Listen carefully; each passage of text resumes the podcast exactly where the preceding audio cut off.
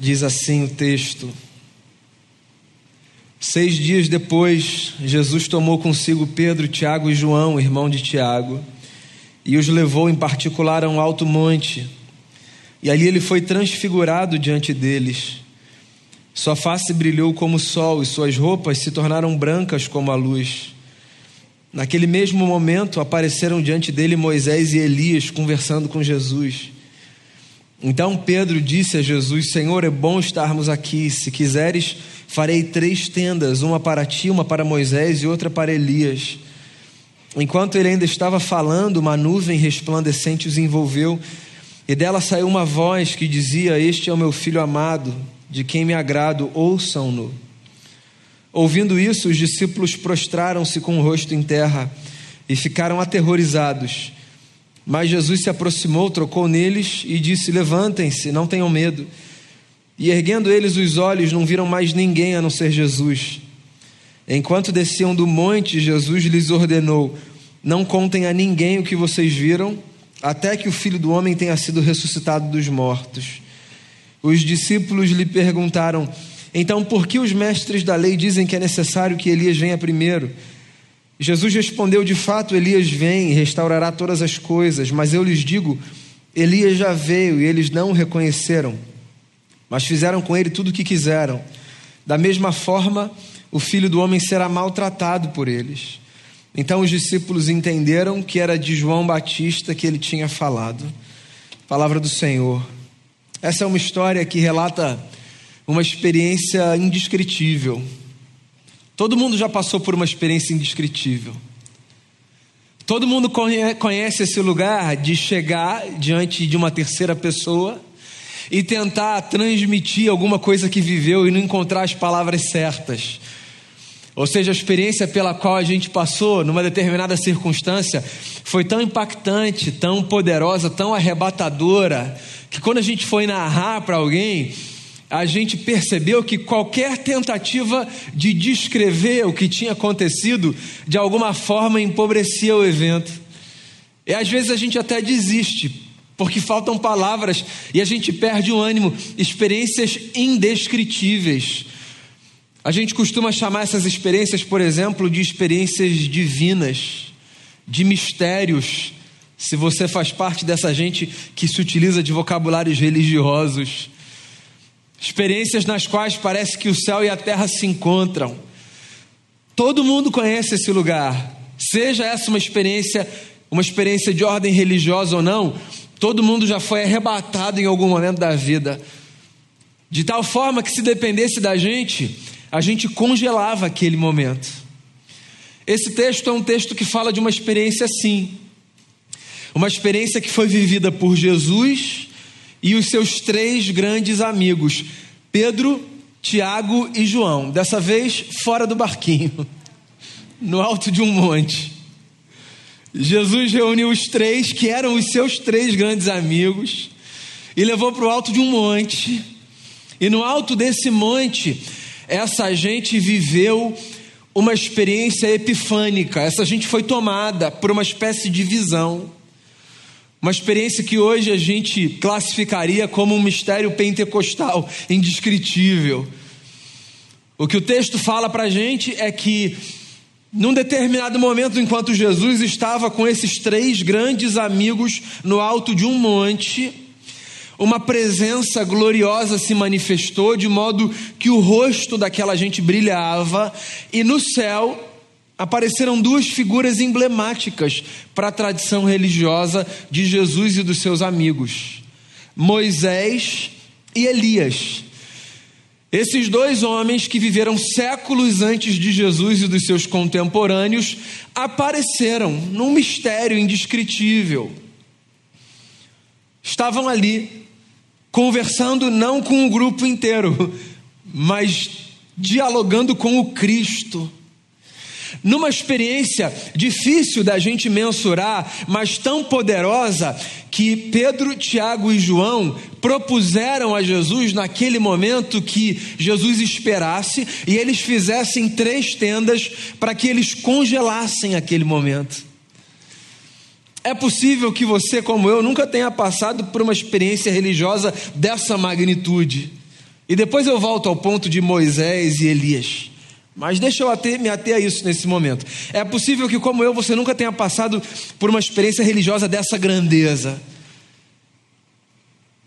Mas também, como eu, é possível que você, agora sim, já tenha vivido muitos momentos que você quisesse congelar. Não vamos sair daqui, não. Está tão bom. Essa conversa está tão boa. Esse encontro está tão bacana. Essa experiência nossa aqui, esse tempo que a gente está vivendo junto, isso está tão gostoso, tão satisfatório, que se a gente pudesse, a gente congelava isso aqui e ficava aqui para sempre. Existem momentos da vida que tudo que a gente quer é congelar as experiências para que elas não passem. Divinos que são aqueles momentos. Inclusive, tem um filósofo contemporâneo chamado Alain de Botton que fala exatamente isso sobre a nossa experiência com as artes e com as fotografias. Ele diz, num tempo em que as fotografias não existiam da forma como nós as fazemos, que as artes, por exemplo, eram resultado do desejo dos artistas de congelarem momentos grandiosos que eram. E a gente faz isso com a foto. Hoje, né, com a simplicidade de pegar a câmera do nosso celular, apontar numa direção e registrar aquele momento. É um desejo nosso de dizer assim para a vida: eu quero eternizar isso daqui. É claro que a gente não consegue. É uma forma simbólica da gente carregar para os nossos dias que virão aqueles momentos que foram tão especiais que a gente resolveu guardar, congelar, registrar. É isso que essa gente está vivendo aqui, diante de Jesus e diante de Moisés e de Elias duas figuras muito importantes para a religiosidade do povo do qual Jesus fazia parte. Por quê? Porque Moisés e Elias representavam cada um a lei e os profetas. Então, o que você tem aqui numa visão religiosa na leitura do texto é uma cena na qual Jesus, como Cristo, tendo amigos por testemunha, dialoga com a lei, a Torá e os profetas, os outros livros. E essa conversa acontece de tal forma que aquela gente fica assim hipnotizada e de repente Moisés e Elias desaparecem, Jesus permanece, aqueles três homens caem prostrados em terra tamanha glória daquele momento, e se levantam em ato contínuo, descendo do monte para viver a vida no seu dia a dia, como todo mundo deve viver. A história é essa: uma gente que sobe, vive uma experiência mística, vê Jesus como Cristo dialogando com a lei e com os profetas, e tudo desaparece, mas Jesus fica, e essa gente cai de joelhos e se levanta para viver a vida. Essa história é interessante porque ela fornece para a gente uma experiência que funciona como uma espécie de mapa para a nossa jornada. É. Isso aqui que está acontecendo é o registro de um mapa para a nossa vida. Porque, como eu disse ainda há pouco, todos nós, na nossa jornada de fé, vivemos experiências indescritíveis que nós desejamos congelar nós ouvimos Deus falar aqui e ali, nós temos sensações no nosso coração, nós testemunhamos os feitos de Deus, algumas coisas nos capturam a atenção, nos cativam, algumas coisas fazem queimar dentro de nós essa chama da vida. Alguns momentos nos dão a sensação de que Deus está colado na gente, a gente não quer que aquilo passe de forma alguma. E há tanta beleza que vem de tanto lugar que às vezes a gente nem sabe para onde a gente olha e o que norteia a nossa vida. A experiência religiosa é interessante. Ela com muita facilidade faz com que a gente perca os olhos daquilo que é essencial. Pois é, a experiência religiosa, ela forma o nosso caráter, ela faz a gente crescer, ela molda a nossa vida.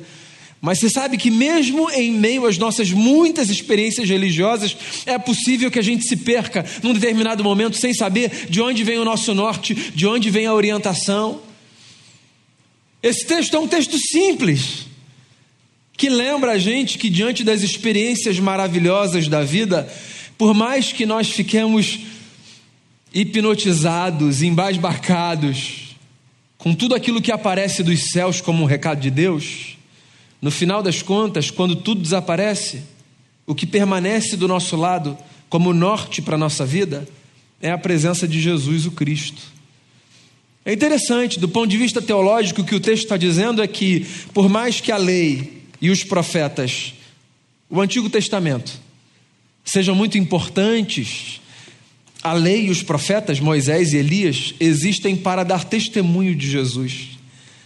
De modo que a nossa vida com Deus é uma vida que se sustenta nesse feijão com arroz, que é olharmos para tudo, contemplarmos toda a beleza da riqueza, da glória e da sabedoria de Deus e entendermos que no final das contas, através de tudo que a gente precisa é manter os nossos olhos fitos em Jesus, o nosso sustentador.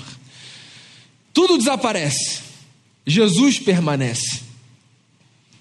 Se eu pudesse fazer uma equivalência muito empobrecida, me perdoem, dessa experiência com as nossas experiências religiosas, culticas, comunitárias, eu diria a você o seguinte: algumas músicas nos arrepiam, nos fazem chorar, algumas canções vão no fundo da nossa alma. Algumas melodias nos embalam.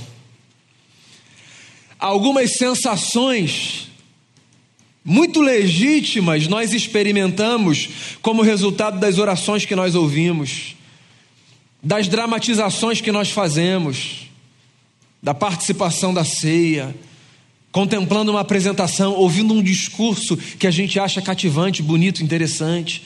Todas essas coisas que fazem parte do culto, elas são potencialmente capazes de, de arrebatar o nosso coração, de fazer a gente chorar, de mexer com as nossas emoções.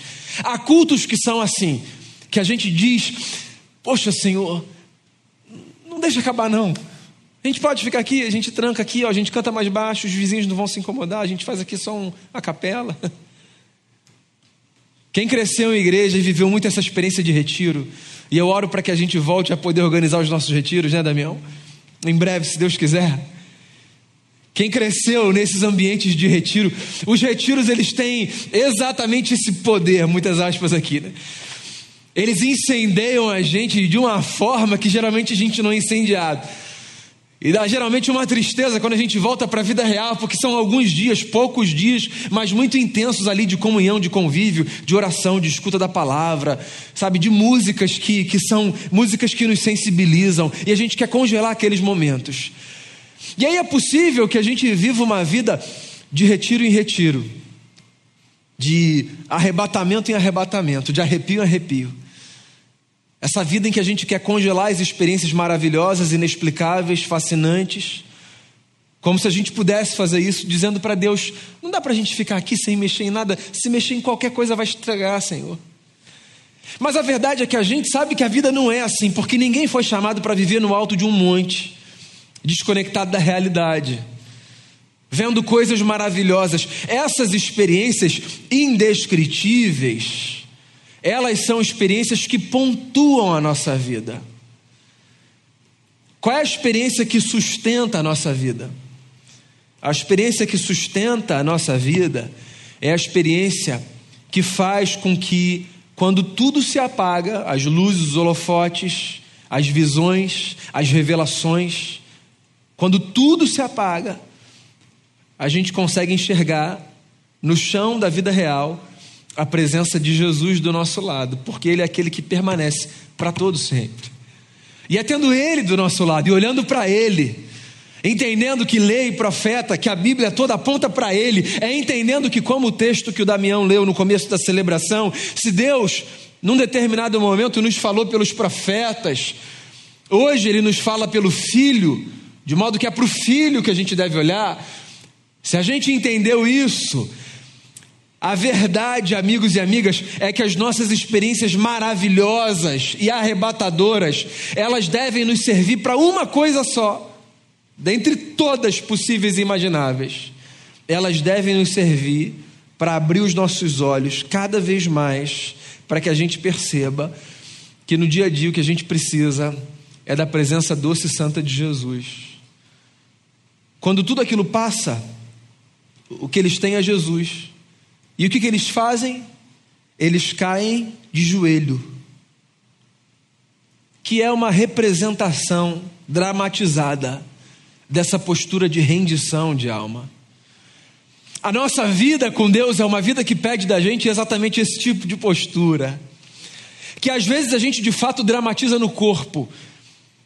Por exemplo, aqui na nossa comunidade local, a gente não tem tanto hábito de se ajoelhar no meio do culto. Não que seja um problema, só não é um hábito. Mas às vezes a gente faz isso, certo? Às vezes a gente quer orar e a gente de fato se ajoelha. A gente faz isso na nossa casa. A gente que chega aqui, antes da celebração começar, se ajoelha no seu lugar, faz a sua oração. Tem gente que na hora do louvor se ajoelha, ou em qualquer momento da celebração. Veja bem, não há problema nenhum nisso. Minha pontuação é apenas de que esse ajoelhar-se no corpo é uma dramatização de um negócio que acontece do lado de dentro, que é a percepção de que quem descobre que a beleza da vida está em olhar para Jesus, ao descobrir isso, só se encontra numa posição de rendição completa aquele que sustenta a nossa história. É isso. Viver com Deus é se render diante de Jesus. Viver com Deus é entender que na vida, nas experiências maravilhosas que a gente tem, o que sustenta a nossa espiritualidade, o que faz com que a gente permaneça de pé, existencialmente de pé, é esse reconhecimento de que ninguém dá conta de si e ou a gente se prostra diante de Jesus ou a gente não avança. Faltavam dois minutos para o culto começar. Eu recebi a mensagem de uma irmã da igreja dizendo: Daniel, ora pelo meu marido, está internado fazendo exame. Ora por ele, peça a igreja para orar por ele. E eu respondi rapidinho para ela, eu disse: a gente vai orar por você e a gente vai orar por ele. E é disso que eu estou falando quando eu falo sobre nos rendermos diante de Jesus. São esses atos pequenos e simples, entende? Não é escolhe uma música aí para ele ouvir, por mais que isso seja importante em alguns momentos. Não é peça a Deus por um anjo aparecer aqui no lugar onde ele está para trazer uma espécie de conforto, por mais que isso possa ser muito bacana. É Daniel, ou irmão e irmã, é comunidade de fé, é gente. Nos ajude a sustentarmos a nossa vida a partir dessa rendição comunitária diante do Cristo, porque, irmãos e irmãs, o feijão com arroz que sustenta a nossa vida é esse, nos rendermos diante dele num reconhecimento de que a gente não dá conta da nossa vida. E de que a gente pode passar por muitas experiências indescritíveis, maravilhosas, arrebatadoras, mas o que a gente precisa, no final das contas, é olhar para Jesus, o autor e consumador da nossa fé, aquele de onde vem a nossa esperança, é vê-lo do nosso lado quando tudo se vai, quando tudo se vai, quando os céus se fecham, quando o tempo fica amedrontador. Quando as nuvens ganham um volume que amedrontam a nossa alma, tudo que a gente precisa é olhar para o lado e ver, Ele está ali. E se Ele está ali, porque foi isso que Ele disse aos seus antes de partir: Eu estarei com vocês todos os dias até a consumação dos séculos. Se Ele está ali do nosso lado, então a gente pode desfrutar de paz, porque é da presença dEle que a gente precisa. Olha, eu oro para que você tenha experiências arrebatadoras com Deus, eu espero que você tenha. Elas trazem uma espécie de calor para a nossa alma, elas aquecem lá dentro a gente. Há momentos na nossa vida que a gente só avança quando alguma coisa muito maravilhosa acontece. Deus sabe que a gente precisa disso às vezes.